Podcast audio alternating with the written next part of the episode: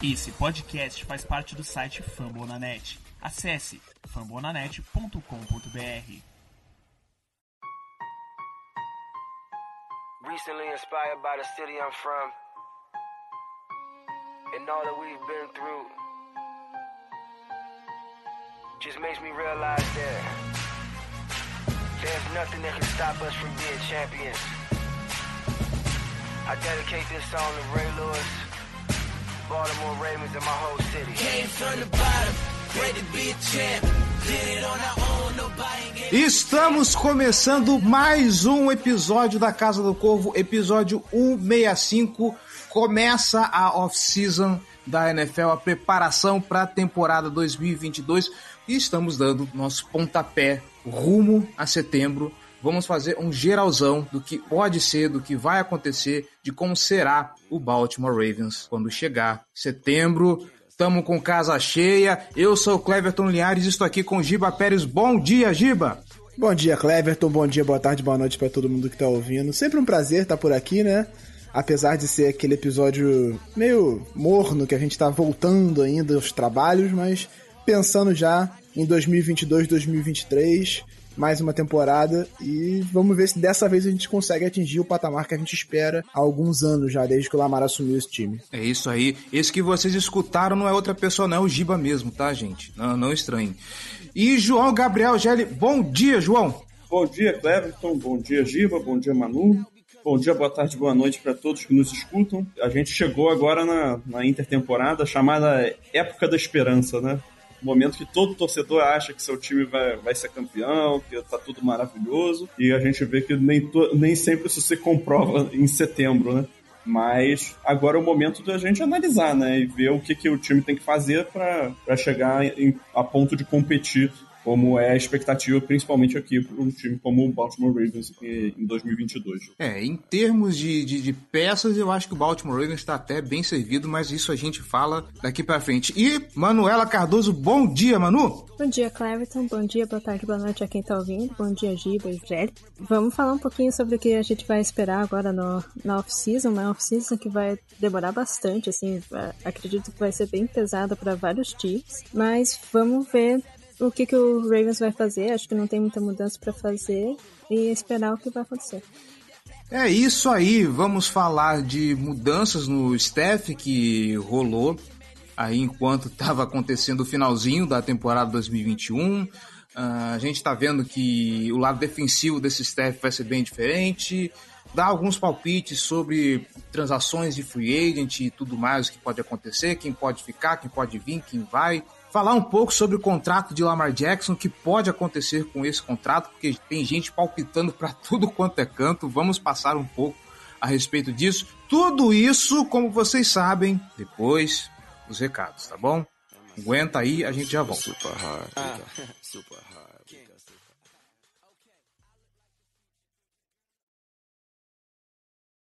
Que pausa dramática. Que pausa. ai, ai.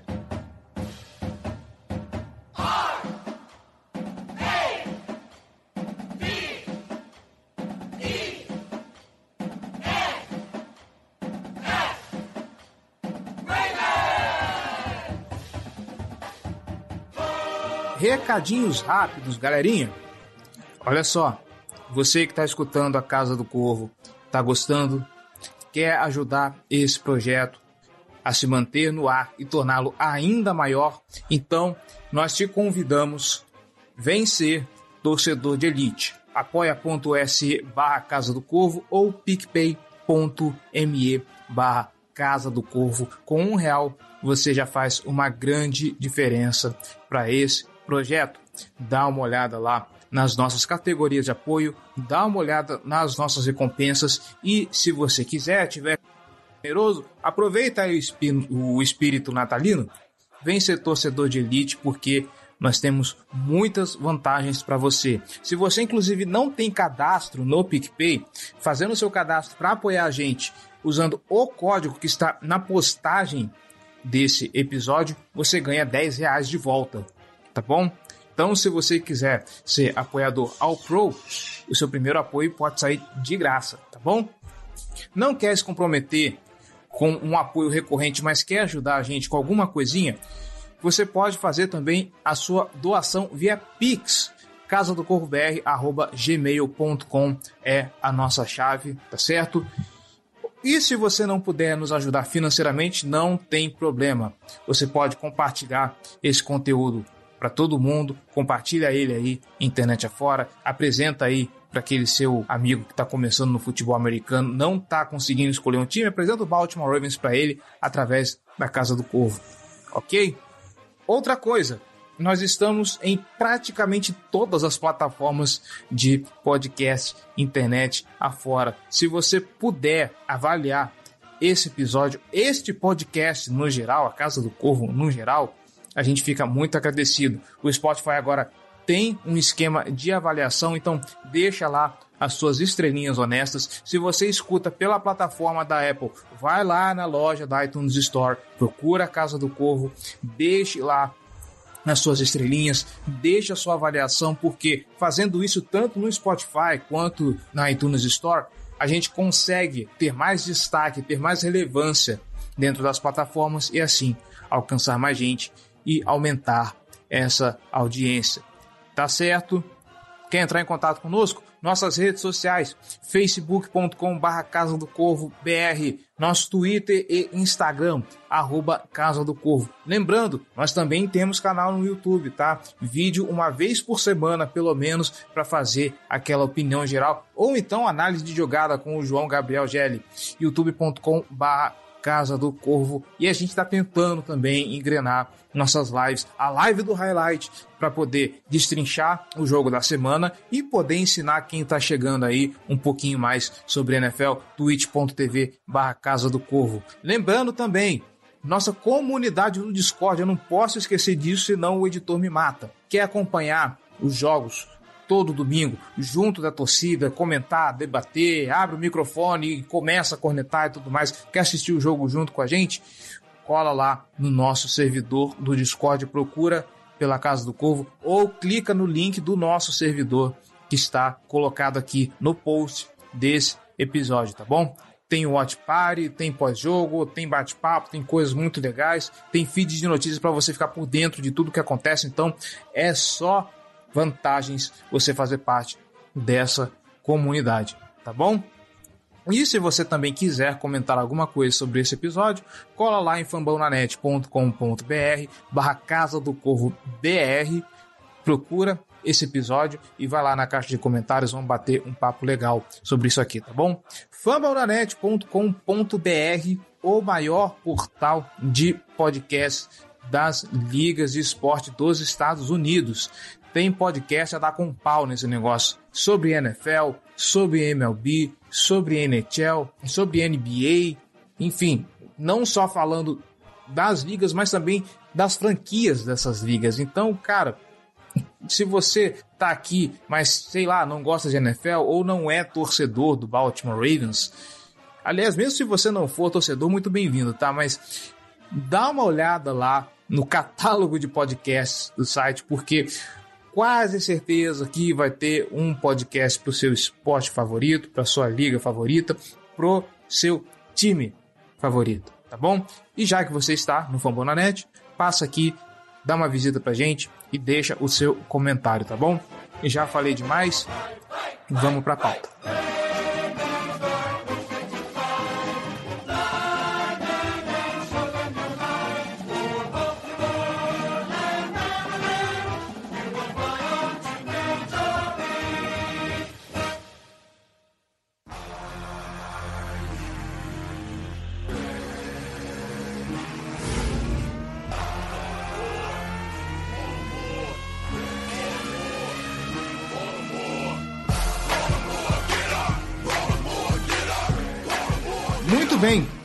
Giba Pérez, João Gabriel Gelli, Manu Cardoso. Uh, Gelli, eu vou começar contigo, tá? Porque eu acho que entre nós quatro, a não ser que a Manu esteja escondendo alguma coisa aí, acho que você é o cara que tá mais por dentro do, do college football.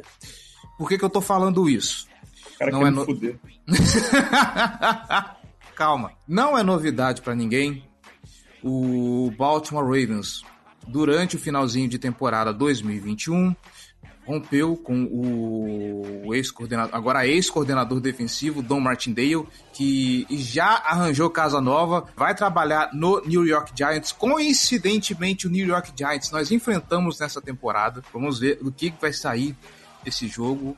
Porém, né, como as coisas não podem ficar ao léu, o Baltimore Ravens já se mexeu e trouxe lá de Michigan Mike McDonald Lembrando que Mike McDonald não é nenhum desconhecido. Esse cara, ele começou a carreira dele no Baltimore Ravens. Ele era meio que, entre aspas, um estagiário do, do Dan Peace, tá?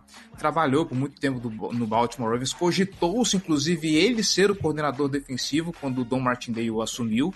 No fim das contas, ele acabou indo para Michigan e agora retorna a, ao Baltimore Ravens com uma história muito parecida com o que aconteceu em Michigan, né? Em Michigan havia um, esquema defensivo muito pautado em blitz. Mike McDonald vai para Michigan, reformula essa defesa, consegue finalmente uma vitória em cima do, do principal rival e agora volta para Baltimore na mesma circunstância, substituindo um coordenador conhecido por mandar muita blitz. Suas impressões a respeito dessa mudança, podemos começar então com você, Jali. É, pois é, então, cara, o Mike McDonald é um cara que já é totalmente conhecido tanto do elenco, né, boa parte do elenco, quanto de, da maior parte da, da comissão técnica, é, do pessoal todo ali, porque ele passou muitos e muitos anos da carreira dele em Baltimore, né, desde 2014 até 2020 né, ele trabalhou é, na, equipe. E ele só saiu no ano passado justamente para essa oportunidade de finalmente poder ser um coordenador defensivo, isso em Michigan, né?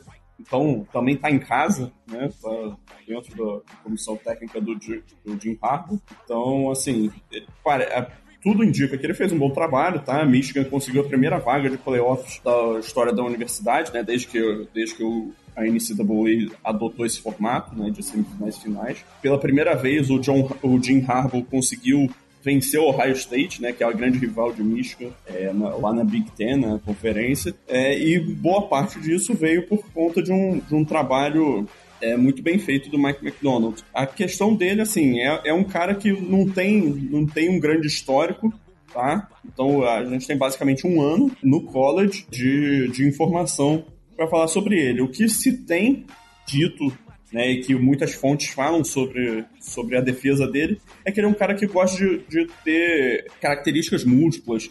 Né? Não é um cara que vai adotar um plano de jogo é, macro e, e, ficar preso nisso.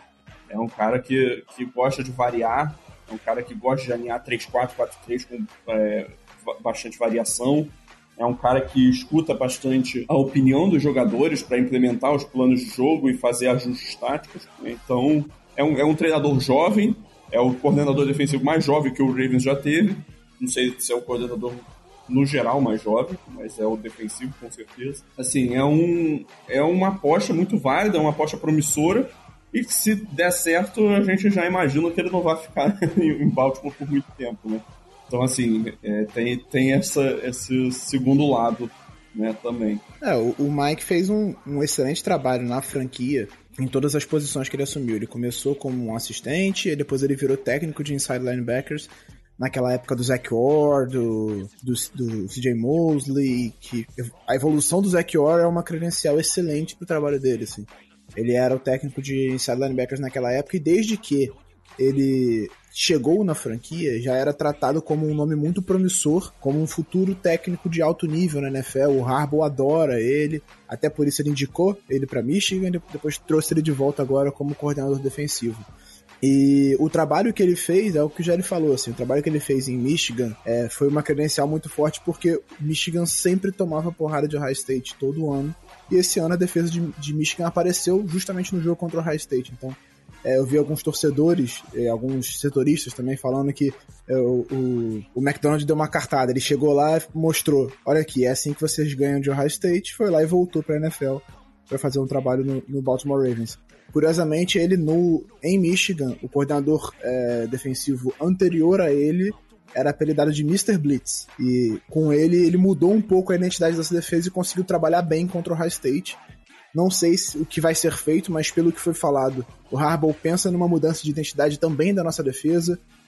Por isso mesmo ele, se, ele desligou o Martindale, né, entre aspas, ele não demitiu Eles entraram em acordo, viu que não era exatamente o que ele estava pensando para a defesa na próxima temporada, a mesma coisa que o Martindale tinha em mente, e por isso eles seguiram caminhos separados. Mas o Harbaugh fez muitos elogios ao Martindale, com razão que o trabalho do Martindale foi muito bom. Então, a expectativa é de que o McDonald traga alguma coisa diferente. Ele falou que ele vai aproveitar muita coisa que o Wink fez enquanto coordenador defensivo e até porque ele se formou como técnico também sob o trabalho do Wink como coordenador defensivo, porque depois de, do trabalho de inside linebackers ele virou técnico de defensive backs. Então ele passou muito tempo trabalhando junto com o Martindale. Então muita parte do DNA dele como treinador também foi construído em conjunto com o Martindale. Então eu não imagino que seja uma mudança radical de identidade, mas acho que a gente vai ter algumas diferenças na abordagem da defesa nessa temporada. É, até um, um ponto que ficou marcado né, do, do, trabalho do Mike McDonald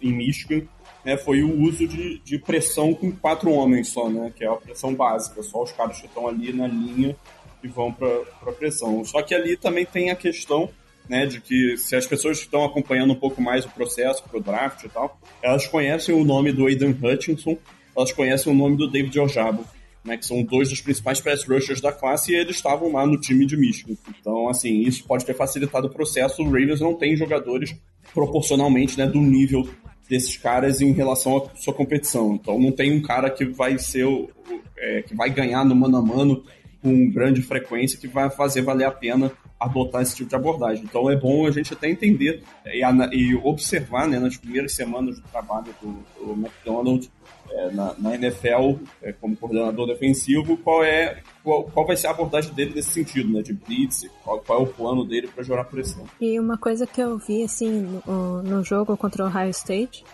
é que parece que o, o plano de jogo dele ele é daquele tipo enverga mas não quebra, sabe? Que não tem muito é, big plays que acontecem é, ofensivamente sempre quando tem. Eu lembro que tinha várias vezes que quando acontecia algum passe, eventualmente, sempre tinha alguém perto para poder fazer a marcação em cima dele, em cima do jogador. Então, assim, é, eu acredito que isso era um, um problema que a, alguns torcedores viam.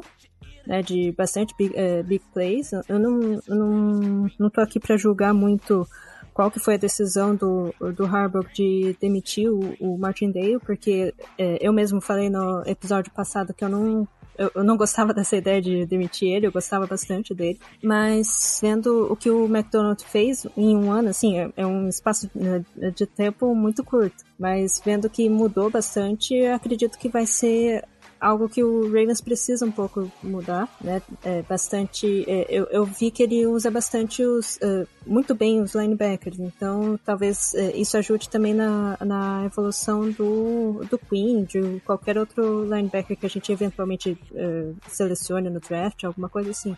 Eu acredito que é, é como o Jerry acabou de dizer, é, tem que perceber um pouco como é que vai ser nas primeiras semanas, mas não vai ser exatamente uma mudança muito radical, mas acredito que ele vai ser um, um bom de, uh, coordenador defensivo. E fica aqui duas notas a respeito do que foi levantado. Primeiro que o Mike McDonald, na era John Harbaugh, pelo menos, eu não, não sei avaliar o período do Brian Billick, mas pelo menos na era John Harbaugh é o coordenador mais jovem a passar pelo Baltimore Ravens, até porque o Harbaugh declaradamente já demonstrou preferência por coordenadores mais velhos. É, pelo que eu vi, ele é o coordenador mais jovem da história da franquia. Ah, então beleza. E o Mike McDonald também não volta sozinho, tá? O Baltimore Ravens conseguiu trazer de volta o Zach que começou o trabalho dele no, no staff no Baltimore Ravens, foi para Jacksonville, se eu não me engano, me corrijam se eu estiver errado. É isso, ele foi para Jacksonville ser técnico de outside linebackers, uhum. e aqui ele vai ser técnico de inside linebackers. Exatamente. Agora, trazendo para o outro lado, Manu, a gente estava conversando isso, inclusive, ontem no, no Telegram. O John Harbaugh falou que queria fazer uma mudança, que queria coisas novas daqui para frente. A gente está vendo essa mudança na defesa, mas o ataque ele continua ainda as mesmas coisas. Eu não sei se teve grande mudança da, a partir da coordenação ofensiva para baixo. A gente sabe que Greg Roman continua para a temporada 2022 e aí começa aí o alvoroço da galera. Ah, porque o Greg Roman de novo, que com ele o Lamar nunca vai evoluir. e pipipi, popopó. E eu vou começar desse ponto, porque como eu falei, a gente já discutiu isso ontem, mano. Vendo o trabalho que o Greg Roman fez durante todo esse período, Lamar Jackson, dá pra imaginar, beleza, vamos demitir o Greg Roman. Quem o Baltimore Ravens poderia trazer para poder dar essa evolução na, no jogo do Lamar Jackson? É, é de é só você falou, não acho é, que não sabia se tinha mais alguém que tinha é, saído. Eu acho, se eu não me engano, o técnico de Tyrants também ele saiu. Se eu não me engano, foi pro Jaguars, mas acho que esses últimos dias o Ravens já substituiu. Não sei qual é o nome do, de quem vai substituir ele. É como a gente estava é, conversando ontem, porque veio essa ideia na minha cabeça. Poxa, é, todo mundo fica falando, é, tira Roman, tira Roman, mas assim eu acredito que ele não, não seja o maior problema. Né? Porque o que acontece? Ele é um, um técnico bom. É, ele é, como eu te comentei ontem, é, ele é, para mim, o, o primeiro o técnico que conseguiu usar um, um quarterback móvel e usar tudo dele, fazer com que ele fosse uma ameaça dupla. Ele fez isso com o Kaepernick, que levou ele pro Super Bowl, perdeu pro Ravens mesmo. E agora com a primeira temporada do Lamar fez com que o Lamar fosse MVP. Então assim, o cara não é um cara ruim. É, ele só tem um pouco de limitação, que é uma limitação que qualquer outra pessoa poderia ter, né? Tem vários momentos que ele, não sei, ele pifa, qualquer coisa assim, dá pane no sistema dele ele começa a fazer umas coisas erradas, mas são coisas que são consertáveis, né? É, que nem estavam, aqui no mesmo podcast foi comentado várias vezes que é, nunca deu para perceber como é que era o, o ataque do Ravens com o Lamar depois desse, do jogo contra Miami que expôs bastante o, o Roman, ele não, não conseguiu se adaptar a, a, uma defesa que jogou 40 vezes blitz em cima do Lamar, né? É, então, assim, ele é um pouco limitado nesse, nesse sentido, né? Mas é uma coisa que você vai olhar para fora, você vai encontrar alguém. O único, uh, o único nome que uh, uh, você comentou que acho que foi o, o, Esqueci o nome dele, cara. É, do On The Clock. Ele... Ah, sim, é porque num, na temporada 2020, quando o, o, ataque do Baltimore Ravens deu aquela empacada, a gente inclusive quase perdeu um jogo contra o Philadelphia Eagles e começou-se a se ventilar um monte de coisa. Se eu não me engano, acho que o técnico dos. o coordenador ofensivo dos Bills naquela época parecia um bom nome, mas agora nem eu lembro mais quem que era. Uhum. Não, então, é, só é, é, a única pessoa, eu até te comentei isso ontem, a única pessoa que eu vejo que me dá um pouco de segurança é quem trabalha com Bills, porque é o único lugar que eu vejo que usa o, o quarterback móvel da forma que ele deve ser usado, pelo menos na minha vista, assim, de você usar é, várias armas aéreas né, vários desenhos é, diferentes, porque você percebe várias vezes comentários dizendo, poxa, por que, que ele não fez uma, uma rota cruzada aqui? Ou, ah, por que, que ele é, não está usando o Andrews de, de, tal forma tal. E então essas coisas realmente ele precisa melhorar um pouco, mas você não vê um, uma, outra, um outro, uma outra opção que possa é, trabalhar bem essa parte aérea, seja é, usando bastante play action, usando bastante RPO para poder movimentar bastante o, o, o, jogo, não só depender do ataque terrestre, né? Porque o, o Roman, o forte dele realmente é o terrestre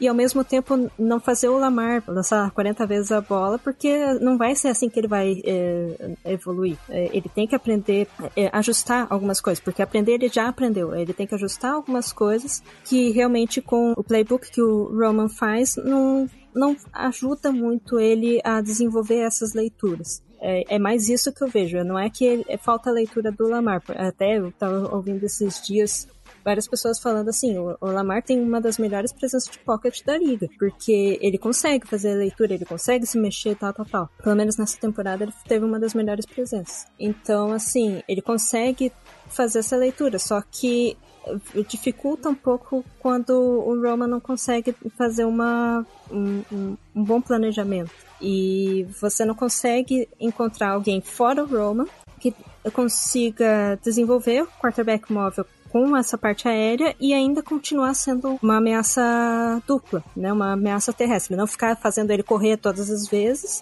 mas também não ficar fazendo ele lançar todas as vezes, haver esse equilíbrio, assim. E é, o Roman foi o primeiro que conseguiu fazer isso, tanto com Kaepernick quanto com Lamar. E outra pessoa que poderia fazer isso é dentro do, do coaching staff do Bills, mas a gente não sabe como que esse cara vai ser como coordenador de, eh, ofensivo, né? Então tem muito disso, assim, ah, porque a gente precisa de uma mudança, mas calma, às vezes o, o é, a, a, essa mudança está vindo, vai ser gradual mesmo. Não é simplesmente muda de técnico e fica à mercê do que vier. Inclusive, em cima disso, eu tinha até comentado. Uh, o meu medo, às vezes, é. Ah, beleza, sai o Greg Roman, chega algum outro, e esse outro trabalhe como o Martin Morningweg trabalhou, o, o, Lamar Jackson na temporada 2018, de ah, corre pra caramba com a bola e esquece de passar porque é o que você sabe fazer, sabe correr. É, então, menos, galera, menos, assim, vamos com calma, vamos devagar, tudo ao seu é tempo, tá bom? O que eu sempre falo sobre isso é: olha o histórico de coordenadores ofensivos do Ravens antes de pedir a cabeça do Roman, porque o histórico é tenebroso. Então, se tá ruim com o Roman, podia estar tá bem pior sem ele, é só ver, só olhar para o passado, né? Por mais que os outros não tivessem o Lamar, é... o negócio é complexo. Então vamos baixar a bolinha, calma com o cara, porque é exatamente isso que a Manu falou. O, o Roman não é tenebroso, ele é um coordenador ofensivo bom com limitações, isso é óbvio. Qualquer, qualquer, se ele não tivesse as limitações dele, já seria head coach em algum lugar há bastante tempo, até porque ele tá na liga há anos. Então, o que eu acho que é o projeto, a ideia do Harbaugh é trazer alguém para complementar o Roman justamente nessas, nessas partes em que ele tem um pouco de dificuldade.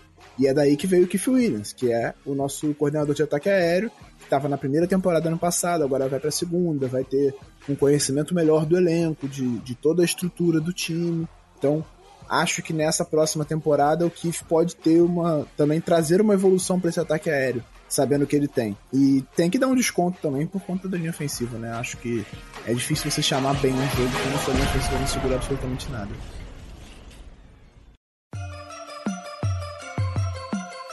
And purple, black and purple, black and purple, black and purple. Black and purple, black and purple, black and purple, black and purple. Eu acho que falando do, do coaching staff passamos a régua em tudo, então podemos passar para o nosso próximo tópico que é projeções do elenco agora nessa off-season. Já havíamos comentado alguma coisa a respeito disso e as principais mudanças que a gente projeta para o Baltimore Ravens são, obviamente, na parte defensiva, tirando ali uma necessidade de OL, a defesa precisa ser toda. Toda não, né? O, corpo de DL tá velho, a secundária carece ali de um pouco de profundidade ali nos cornerbacks, a parte de é, os safeties também talvez seja interessante trazer algum experiente. Você vê o Baltimore Ravens atacando o mercado nessa off-season em algum ponto específico, Giba? Assim, não, o Ravens não é tradicionalmente um time que se movimenta muito na free agency, né? A gente sempre fala isso toda temporada e não acho que isso vai mudar esse ano. Acho que a prioridade vai ser manter na casa os talentos draftados, e aí eu falo de Bozeman, eu falo de Lamar, eu falo de, de vários jogadores que a gente tem em final de contrato. É, em relação à linha defensiva, eu concordo, é preciso uma renovação, precisa rejuvenescer um pouco o interior da linha defensiva, porque com você tem o Derek Wolf sob contrato ainda, mas vem de uma lesão, uma cirurgia na off-season, a gente não sabe como é que ele vai estar. Tá. Ele tem um histórico longo de lesões, então fisicamente o, o Wolf pode não estar tá apto a jogar em altíssimo nível na próxima temporada. O Calais Campbell é, é free agent. Eu renovaria, tentaria renovar com ele pelo menos por mais um ano, mas a gente não sabe o que ele pensa para a carreira dele, se ele quer continuar jogando ou se ele está decidido a aposentar.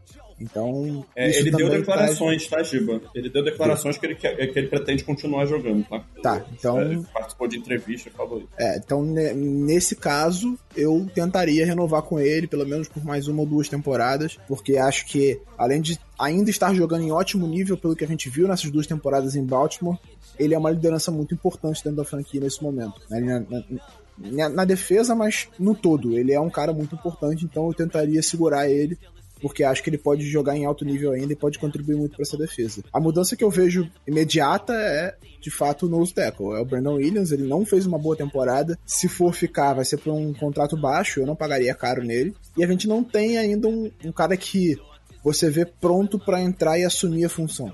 O Broderick Washington teve um jogo ou outro bom na última temporada, mas não é confiável de que ele vá ser um excelente titular. O Justin Ellis também é um, é um, um jogador de, de, nível de rotação, não é um cara para ser titular, que a gente tenha confiança de que ele vai entrar e jogar em bom nível na temporada, apesar de ter feito bons jogos também em 2021. Então, acho que essa mudança vai ser a principal na defesa, porque corpo de linebackers, de inside linebackers, acho que tá, tá bem encaminhado, né? A gente tem o Josh Bynes, que é free agent, mas acho que ele vai querer ficar porque ele saiu e quebrou a cara no, no Bengals e não conseguiu jogar, e em Baltimore ele, ele mesmo falou que se sente muito bem. Obviamente, tudo depende do que, que o Ravens vai oferecer, e vai ter o LJ Fort voltando também, que é uma, uma peça de rotação e também uma liderança veterana que ajudou o Patrick Quinn também quando ele estava em campo. Cornerbacks, eu imagino que a gente vai continuar com Marcus Peters e Marlon Humphrey, os dois saudáveis. São uma, uma dupla muito boa, a gente precisa de um pouco de profundidade, creio eu, mas entre os titulares eu acho que a gente está bem servido. No máximo uma, uma renovação do Tevon Young também, que é importante, mas acho que nessa função a gente precisa mais de profundidade propriamente do que estar entre os titulares. Acho que é o nosso melhor setor. E aí nos safeties a gente tem o, um problema assim, eu não diria que é um problemão, mas a gente não tem a segurança do segundo titular. A gente tem o Chuck Clark, que começou bem a temporada, caiu de produção, no finalzinho ele deu uma recuperada. É, para mim é um titular seguro, não é fantástico, mas ele é, tem um bom nível. E você tem o Brandon Stephens, que teve seus momentos na temporada de calor, a gente sempre deu aquele desconto de Pô, o cara só joga. Na, ele, ele, jogou dois anos como cornerback só na, na, universidade, chegou na NFL trocando de posição, era running back, três anos atrás, então você sabe que tem uma linha de aprendizado que é necessária, e ele mostrou evolução ao longo da temporada, mas eu não tenho a confiança de bancar, ó, ele pode ser titular aqui no começo da temporada, que ele vai jogar em ótimo nível. Não tenho essa certeza, espero que sim, mas se tiver a, a possibilidade de trazer alguém para essa função, acho que dá um ganho bom na defesa também. Então, para mim é o setor que mais precisa de reforços no time, em termos de unidade entre ataque e defesa, é a defesa, sem sombra de dúvidas. E o ataque tem a necessidade da linha ofensiva. Acho que de resto, no ataque, a gente não tem grandes necessidades, não. A linha ofensiva é a prioridade número um. Quem diria que a gente ia chegar em um, alguma off-season e falar que pô, não precisamos de wide receiver? A não ser que o Marquise Brown realmente vai virar jogador de esporte. Vai se aposentar pra virar streamer na Twitch. Jogador de Madden. Deus do céu. Eu quero jogar uma peteca para vocês então, falando de off-season. E é uma coisa que já debatemos bastante lá no, no, no, grupo lá do podcast. Vocês debateram porque, assim, eu sinceramente eu não entendo muito de como vai funcionar essas paradas. Nesse momento, Tyron Matthew, texugo do mel, ele é free agent para essa temporada e especula-se, aventa-se a possibilidade, jogaram para o universo de que ele talvez venha para o Baltimore Ravens. Uh, vocês acham que seria interessante uma aquisição dessa uh, na free agency para o Baltimore Ravens aí pelo menos dar aquela sossegada de facho pro, pro draft? Ou vocês investiriam em alguma outra posição? Eu sei que o Gelli parece que tem uma posição um pouco mais divergente aqui. Aí eu queria saber o que vocês acham disso. Eu acho que é um, um gasto alto numa posição que para mim não é a prioridade número um. É a minha opinião. Assim, eu acho que óbvio o Tyron Matthew melhoraria a nossa unidade de safety, ele seria um ganho ótimo para defesa, não tem a menor, não tem a menor dúvida disso, mas eu acho que vai ser um contrato muito alto, a gente tem um espaço de, de salário muito limitado e o, a posição não é a que a gente mais precisa. A gente tem outras necessidades maiores. Eu, eu não faria esse investimento. É, eu, eu, eu também não. Acho que, que não, vai, não, não é um cara que vale a pena esse investimento nessa altura. É, acho que ele já está.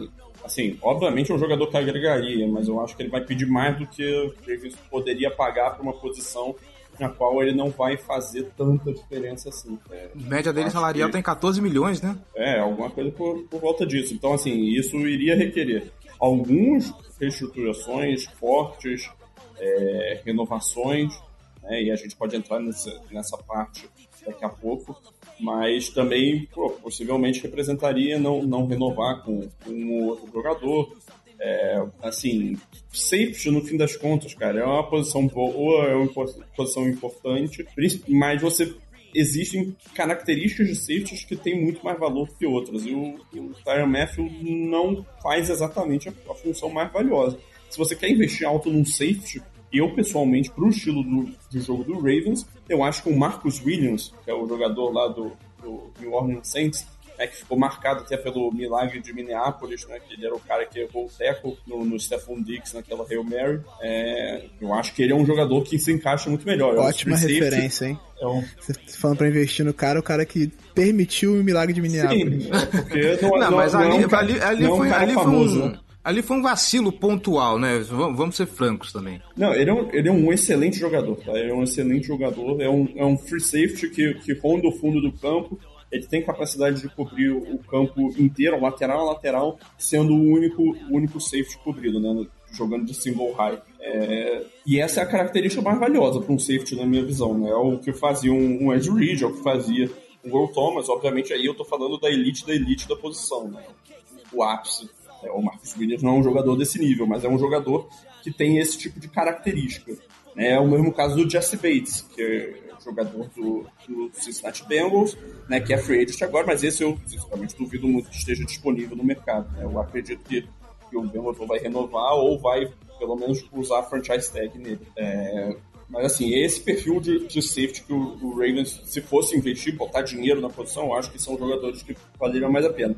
A questão do Tyron Matthew é que ele ainda tem o valor né, de ser um veterano, de ser um cara muito respeitado na liga e poder ser uma, uma liderança a mais né, nesse vestiário. Mas eu acho que o, o, se o Ravens investir, botar dinheiro em uma posição, é, eu acho que tem que ser o pass rush. Tá? Eu, eu, pensaria em botar dinheiro no pass rush se aparecer uma oportunidade. Confesso que eu não lembro quais são os nomes que vão estar disponíveis. Ah, desculpa, não só no pass rush.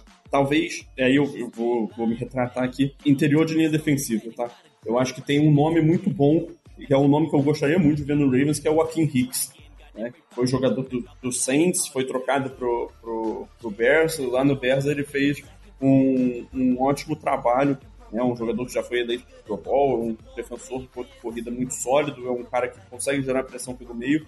E ainda mais é, se a gente usar uma defesa mais é, 4-3, né? Então, com quatro homens é, com a mão na terra, na, na, linha defensiva. Ele é um cara que consegue gerar alguma pressão pelo interior. É um cara que vai alinhar ali pelo, pelo meio de defensive tackle é, e eu acho que ele consegue, consegue agregar bastante para essa rotação. É um cara que já é mais velho, então não seria um contrato muito longo, né? Então imagino algo por volta de uns 3 anos, 10, 12 milhões por ano. Acho que seria um bom valor para se pagar pelo Joaquim Hicks na posição que o, que o Ravens tem mais carência nesse momento. E é um jogador que traria grande evolução. Eu concordo com os dois. Eu, eu acredito que o Honey Badger ele mais traria questões de liderança do que em, em questões de jogo, assim, traria um upgrade. Por, por conta disso, eu, eu acho que ele já foi um, um safety muito bom no, no início, assim. No Arizona Cardinals, ele era, jogava super bem, eh, no Texans também. E agora ah, no Chiefs ele eh, foi um, baita jogador, mas não é aquilo que o Ravens precisa nesse exato momento, como o Rogério estava falando. E se fosse, seria por um preço muito baixo. Eu acredito que ele gostaria de jogar com, com o Ravens, não sei se por conta é, dos fãs, ele, eu não sei se ele gostaria muito, porque ele já reclamou dos fãs do, do Chiefs, mas se fosse algum momento ele jogar com o Calais porque foi o, o, o, jogador que ele jogou até no, com, com o Arizona Cardinals. Eles quase é, foram pro Super Bowl naquele ano. E então acho que seria mais nesse sentido que ele gostaria de jogar, mas eu não vejo muita necessidade. Por isso mesmo até eu perguntei é, para vocês naquela época. Porque eu não vejo muita necessidade dele em específico no, no Ravens. Assunto paralelo. Eu tava vendo aqui a lista de de free agents, né, dos outros times. Aí papapá, Ravens, Bengals, Buccaneers, Jaguars, é Commanders. A minha cabeça deu um tilt na hora, tipo, Commanders, cara, que, que diabo de time é esse? XFL, é, é, então... Deu 5 segundos de lag até eu lembrar que é o novo nome do, do, do time de Washington. Eu ah. gostei da criatividade da logo do Commanders, achei muito criativo. Nossa, maravilhoso, né? Dois anos para sair aqui. Inovadora. Inovadora. Uhum. Achei conceito. O já levantou a peteca aqui da gente falar a respeito de quem fica e quem vai, de, do, do, do que pode ser o futuro do elenco do Baltimore Ravens, então eu vou deixar contigo, Gelli. Uh, reestruturações, renovações, dispensas. Qual o possível. Vamos aqui fazer um exercício de futurologia. O que, você acha que o, o Baltimore Ravens vai, vai fazer? Como ele vai se mexer para essa off-season? Então, cara, é, primeiro começar aqui dizendo que todos os jogadores que eu falar aqui são baseados em dados do Over the Cap, é o melhor site para pesquisar sobre contratos e, e, toda essa questão de, de mercado da, da, NFL. É patrocinado, não, eu não tô sabendo? Não, não usem o Spot Track, usem o Over the Cap, por favor. Mas então, cara, é, o Ravens tem algumas opções, né? Nesse momento, é, se você olha lá na, na, na letra fria, é, o Ravens tem 8 milhões de, de, de espaço na folha salarial para 2022. Só que quando você aplica todas as regras, todas as contratações é, efetivas que vai ter que fazer, o Ravens tem um espaço de fato para gastar de 3 milhões. Tá? Então, assim, 3 milhões você não faz nada. Você não renova com ninguém, você não renova ninguém com nenhum free agent você não contrata ninguém, né? No máximo você vai conseguir três caras por, pelo contrato mínimo, né? Não é o que, que o Ravens está atrás. Então, assim, movimentos vão ter que existir para liberar espaço nessa folha salarial. E aí, quando a gente fala de, de, de, liberar espaço, a gente tem quatro possibilidades. Ou você troca o jogador, né, e você, além do benefício de ganhar espaço na folha salarial, você ainda ganha alguma recompensa, né, normalmente escolhas de draft mas talvez jogadores. Né? Você tem a opção de cortar o jogador, você tem a opção de reestruturar o contrato dele, e essa reestrutura ela pode ser algo básico, que é, seria essencialmente converter salário base do jogador, é o salário que ele recebe, bônus ao longo da temporada, né? E converter isso em bônus de assinatura, né? Que é quando você vê lá, quando toda vez que começa a free agency, vem lá um contrato e você vê, pô, fulano recebeu um contrato de 5 anos, 100 milhões, com 60 milhões de bônus de assinatura.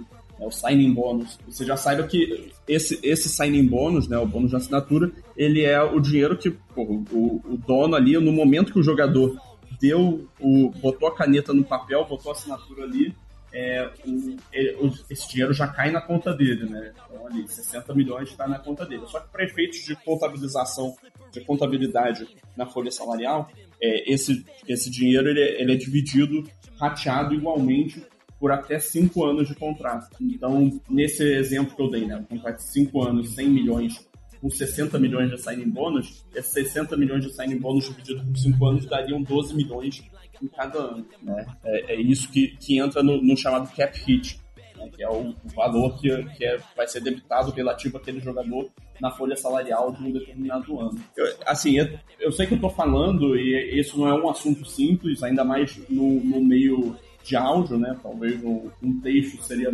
mais, mais fácil de entender, mas eu estou tentando passar algumas ideias só. É, e aí uma reestruturação seria basicamente converter esse salário base em um, em um bônus de assinatura. Então o jogador continua recebendo esse dinheiro e aí ele vai passar a receber o dinheiro na hora, que fica garantido para ele, e aí para o time ele acaba diluindo o valor desse, desse bônus a, a, por todos os anos do contrato que ainda existem. Né? Isso é uma forma de liberar dinheiro naquele momento, no, no, no, num prazo imediato, né? então vai, vai abrir espaço na folha salarial para aquele ano, mas aumenta o, o, o gasto é, um cap hit no, nos anos seguintes. Já, mas também existem poss outras possibilidades, que são mais agressivas, né?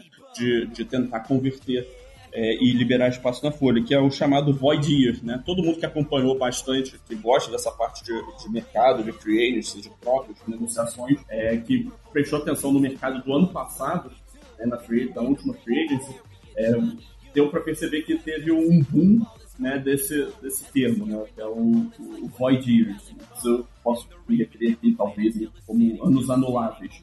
Né, que são anos que você adiciona no contrato, né, então ele ajuda a diluir esse, esse bônus de assinatura, né, ele conta como um ano para diluir esse bônus, mas ele não é um ano de verdade, no, o cara não, não está sob contrato para aquela temporada.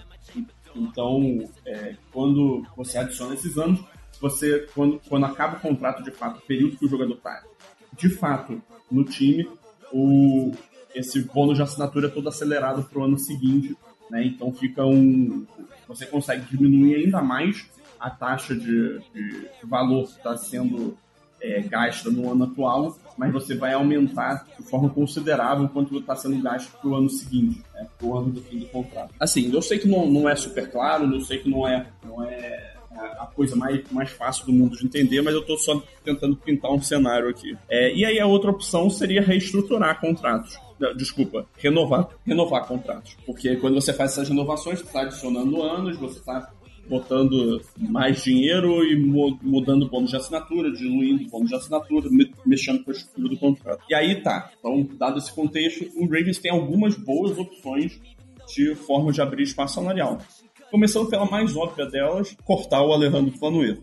Tá? É, esse é um movimento simples e que geraria é, 6 milhões uh, de, de espaço para gastar. Então, assim, é um movimento que eu considero óbvio que o Ravens vai fazer. Nesse momento, Gélio, os ouvintes estão gritando em uníssono. Sim! Foguetes ao fundo. Né? É. Eu fico muito triste com uma notícia dessa. É, exatamente. Mas assim, não tem, não tem o que fazer, né? É, vocês podem até comentar, né? Já que eu vou falar mais, vocês podem dar um, um pitaco mais, mais técnico e tal. Mas eu, assim, acho que não tem, não tem muita discussão, né? 6 milhões num time que está com a folha apertada, tem outras prioridades para renovar. Tem outras opções, tem uma boa escolha, de, tem boas escolhas de draft, tem muitas escolhas de draft também, não, não apenas escolhas de, de, bom, de bom posicionamento. É, então, assim, é um corte que um jogador que não entregou dentro de campo, que, o que, o que para valer esse, esse valor. Né?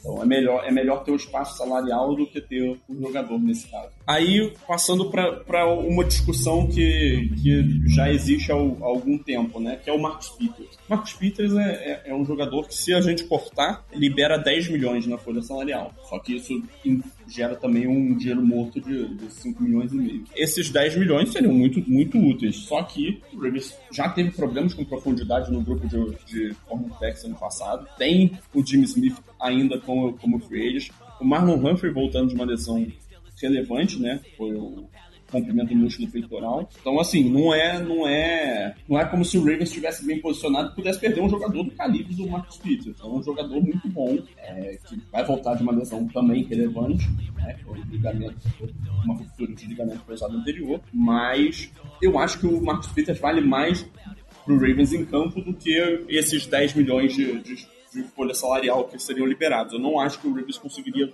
é, buscar no mercado alguém para substituir ele no, no, mesmo nível. É um cara muito, muito integrado já na franquia, um cara que gosta de estar aqui, é, gosta aqui é ótimo, né? de estar no, no em Baltimore. É, e eu acho que é um jogador que é um forte candidato, pessoalmente, a uma extensão de contrato. Porque uma extensão de contrato com ele libera 7 milhões na folha. E é um cara que ele já tem, já tem uma umidade, né? Mas ele não é, não é velho ainda para ter futebol americano, né? Um cara que está com 29 anos agora. O contrato dele, ele vai entrar no último ano, é agora em 2022. Então, é, renovar por uns três anos e por um, por um valor razoável, é, a gente conseguiria liberar até uns 7 milhões de folha, 7,7 milhões. Não, desculpa, 7 milhões mesmo. 7 milhões e 100 mil. Então aí é uma renovação, já, já manteria um grupo de cornerbacks titulares meio que intacto para a próxima temporada, para mim é, é um movimento fácil de se fazer, de se decidir, tá? É, é minha opinião pessoal, não sei até se vocês discordam, vocês acham melhor é, tomar alguma outra abordagem com ele. Eu vou só pontuar o que você falou do Marcos Peters, porque eu acho que. Uh, eu não lembro quem que comentou e onde que comentou, mas Uh, o Marcos Peters em campo, ele traz algo que, para essa temporada específica, eu acho que faltou porque nós vimos muito pouco, a gente viu um pouco mais na reta final da temporada, que é a capacidade da defesa do Baltimore Ravens de gerar turnovers. O Marcos Peters já fez essa diferença assim que entrou no elenco, todo mundo lembra daquele jogo contra o Seattle Seahawks, lá em 2019, e ele consegue ser muito um complemento do Malon Humphrey, porque o Malon Humphrey é aquele cara mais físico, aquele cara que acompanha o jogador e que vai impedir a recepção e tudo mais. O Marcos Peters, a gente até brinca que você vê pouco o uniforme dele sujo, que é um cara que não vai muito pro contato, não é um cara mais combativo, mas é um cara técnico, é aquele, é aquele cara que a gente gosta de falar que é o ball hawk, que é o cara que procura a bola. E eu não sei se vocês concordam comigo, mas faltou um, um cara que nem o Marcus Peters para essa temporada. O Baltimore Ravens gerou muito pouco turnover. Então, ter ele em campo ao lado desse elenco que a gente já tem ou pelo menos ao lado do Marlon Humphrey ali, para mim seria uma vantagem muito boa e eu acho que essa extensão seria bem-vinda. Faltou e faltou muito, né? A gente teve cinco interceptações só na temporada, foi um dos piores times da NFL nesse quesito. E o, o Peters ele traz isso, principalmente, mas ele traz outras coisas importantes. Ele, ele é uma liderança muito importante nessa secundária, ele ajuda a posicionar os companheiros, ele é um cara que claramente estuda muito, ele sabe muito de tape, ele observa tudo e é por isso que ele é, faz tantas interceptações na carreira. Acho que a lesão dele foi crucial no desempenho terrível da nossa secundária nessa temporada. É só ver o que aconteceu em 2019. Antes dele chegar era uma coisa, depois que ele chegou, a secundária era outra. E agora, quando a gente não teve ele, voltou a ser terrível como era no começo de 2019. Acho que é um jogador muito importante. Eu também, para mim, não, não tem dúvida de, de renovar o contrato dele, estender o contrato dele e abrir espaço no cap para trabalhar. Acho que é uma decisão fácil também. É, e me mantendo aí nesse grupo de cornerbacks, o outro cara que, que, que pode ser ter um contrato renovado para liberar espaço na folha salarial, que também está nessa discussão também, como o, o Marcos Peters, é o Tavon Young. É o Tavon Young, por incrível que pareça, no ano passado ele foi o único cornerback que ficou saudável o ano inteiro, né? Tanto irônico, saudável entre aspas ainda, né? Mas conseguiu jogar a temporada de forma consistente. É... e ele tem um. Se o Ravens corta ele, ele libera 5,8 milhões na folha salarial, tá? Só que se a gente renova com ele, e o Tavon Young é um jogador que está com 28 anos, ele vai para a última temporada de contrato dele agora, em 2022, tá? É, se a gente renova com ele, e eu pensaria em algo em moldes parecidos com, com o do Marcos Peter, uns 3 anos de contrato, a gente pode liberar até 3,8 milhões na folha. Então aí, você já, já pega 6 milhões do Villanueva, 7 milhões do Marcos Peter, é, quase 4 milhões do Tavon Young, e aí já liberou 17 milhões. Então, três movimentos, e três movimentos que eu acho que de certa forma, fortalecem o time, sabe? Você ter o Tavon Young, você ter o Marcos Peters por, por mais alguns anos no, na, na, franquia, eu acho que é, que é positivo. São jogadores que ainda estão desempenhando em bom nível, são jogadores que você pode confiar, são jogadores experientes na franquia, são jogadores que têm a confiança da comissão técnica. E, pessoalmente, pra, pelo menos eu posso falar por mim, tem confiança do torcedor menos me botando como uma pessoa de torcedor. Então, assim, é, eu acho que ou não mexe no contrato do, do Taylor Young ou renova com ele para liberar espaço. Tá? Seriam, seriam, as minhas, seriam as minhas opções de abordagem com ele. E aí a gente tem hipóteses também de reestruturação de contrato, tá? A principal opção de reestruturação que o Ravens tem para fazer é a do contrato do Marlon Humphrey, que poderia liberar até 7 milhões na folha. Obviamente a reestruturação tá, é, ela não precisa liberar exatamente 7 milhões, ela pode liberar menos.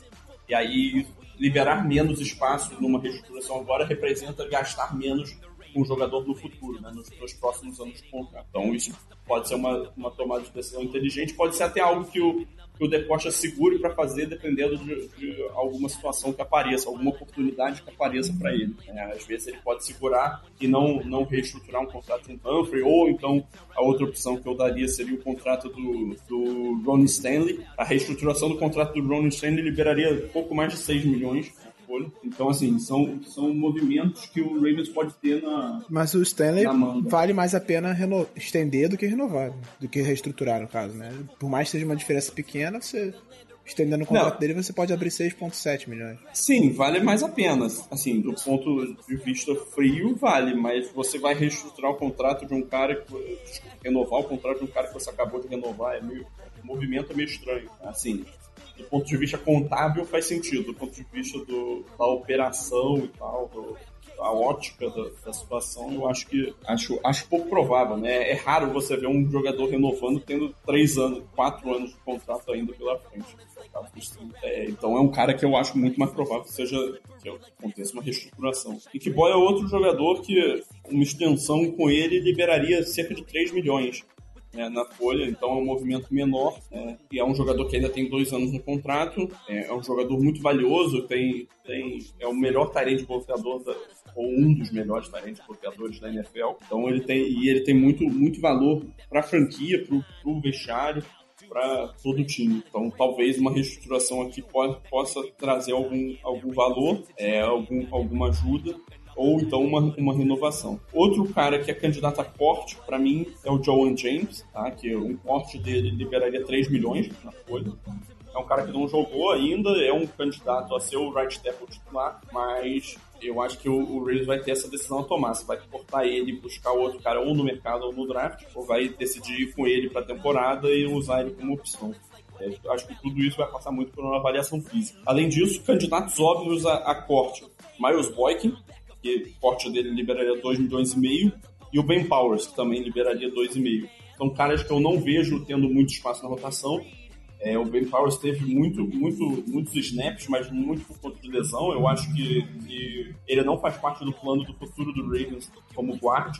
Acredito que tanto o Ty Phillips quanto o Ben Cleveland, além do Kevin Zeitler, né, é, são opções preferenciais, né? Então acho que um corte do Ben Cleveland não seria, não seria uma decisão ruim. O Miles Boykin tem mais valor nesse momento como bloqueador e especialista do que como, como jogador de elenco ativo né, como recebedor de fato. Então, também não me surpreenderia em nada um corte desses dois caras, eles somados liberariam quase 5 milhões. E aí, por fim, a gente tem a questão do Lamar Jackson. Agora, no, na grande questão da off-season, que é o contrato do Lamar Jackson uma renovação de contrato com ele nesse momento, assim, por mais que a gente esteja falando, é um contrato de 45 milhões por ano, uma, uma renovação com ele agora, dependendo da estrutura, poderia liberar até 17 milhões na folha de, de 2022. Então, assim, é um movimento que tem muito valor para o Ravens em 2022. Qualquer que seja a situação, assim, a gente está falando de um, grupo aqui de torcedores que quer a renovação do Lamar Jackson, que, que deseja isso e que vê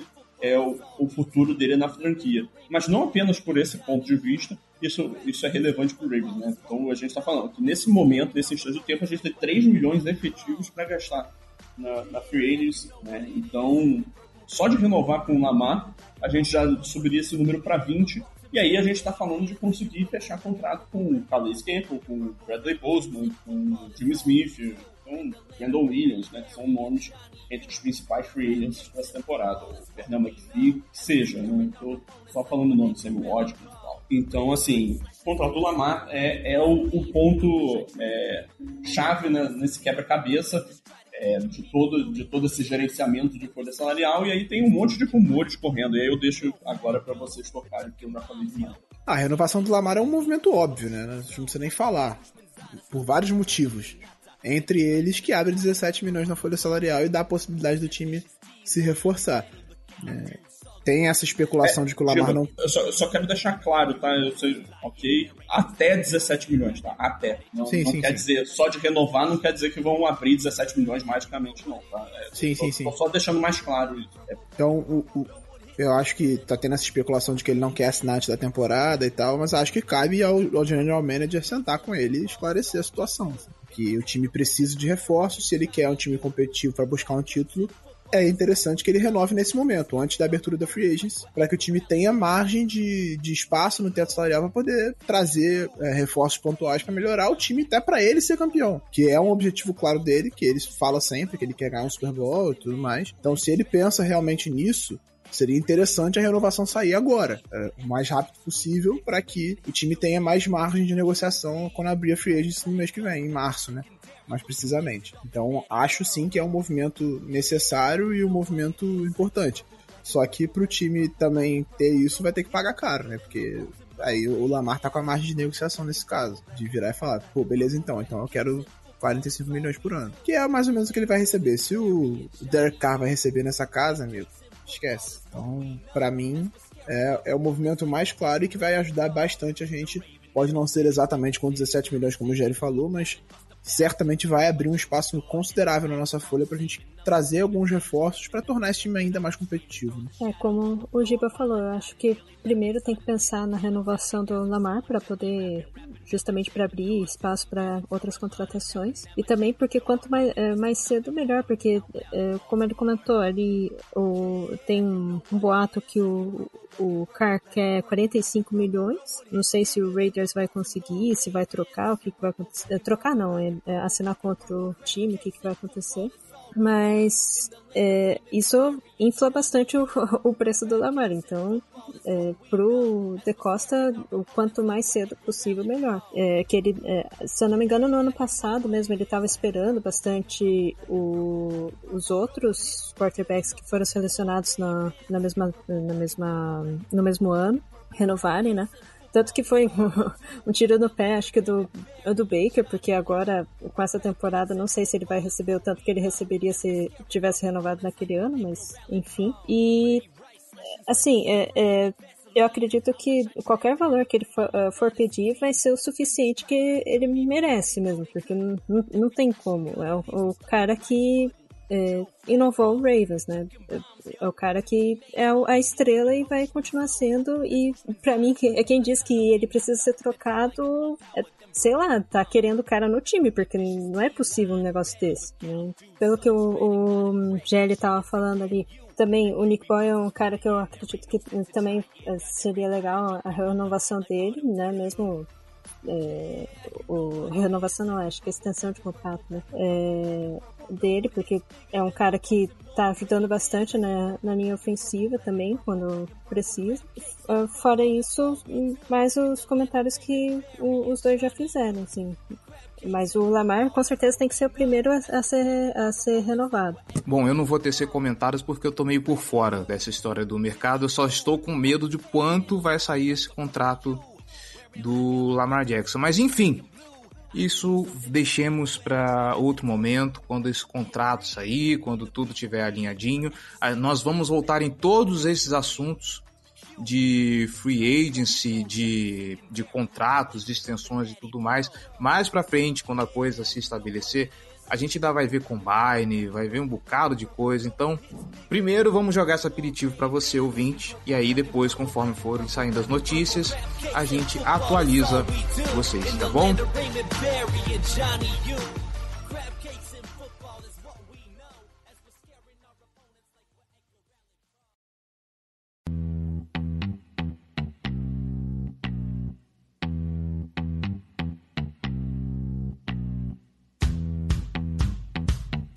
Acho que é isso. Fechamos por aqui. Passamos a régua em tudo. Giba Pérez, João Gabriel Gelli, Manu Cardoso, muitíssimo obrigado mais uma vez. Pontapé inicial agora nessa off-season para a temporada 2022. Eu quero agradecer vocês pela presença e é isso. Deixo o microfone aberto para os primeiros recados de vocês para o ano fiscal da NFL de 2022. É isso, gente. Forte abraço. Até a próxima. Espero que voltemos logo com novidades boas e vamos torcer para que esse time seja melhor esse ano do que foi na última temporada, que foi uma temporada bem decepcionante. Né? Valeu. É, eu espero que as, as explicações, dessa, principalmente dessa parte do contrato, tenham ficado claras dentro do possível. É, e aí agora vamos esperar, né? Vamos ver o que, que o Reeves vai fazer, quais são as atitudes do De Costa. Esse é o momento pra, que ele tem para brilhar, né? Então a gente também nem pode desconsiderar a possibilidade de trocas movimentos nesse sentido. Então, assim, é, é, um, é um momento divertido. Eu, pessoalmente, adoro essa, esse período de free agency draft, tanto que vocês podem acompanhar meu trabalho lá no ontheclock.com.br. É, daqui a pouco a gente tem é, conteúdo sobre o draft produzido a todo vapor agora que já está oficialmente na, na off-season. Então, é, dá uma conferida lá. É isso, vamos esperar o que vai acontecer nos próximos capítulos, né? O Ravens tem essa mania de não, uh, não ficar falando muita coisa, assim, não espalhar o boato que surge é boato que, sei lá, inventam mesmo. Então, é esperar o que vai acontecer. Espero que não seja tão decepcionante a próxima temporada, que a gente consiga se manter saudável. E é isso. Muito bem. E você, torcedor, muito obrigado pela audiência, muito obrigado pela paciência. Voltaremos em breve. Eu acho que a gente ainda não fechou pauta para semana que vem, então vamos cuidar do nosso calendário com calma. E muito em breve estaremos de volta com mais um episódio. Vamos tentar trabalhar bastante nessa off-season para te manter informado, tá bom? Um abraço, galera. Um abraço para todo mundo que está aqui comigo e até mais.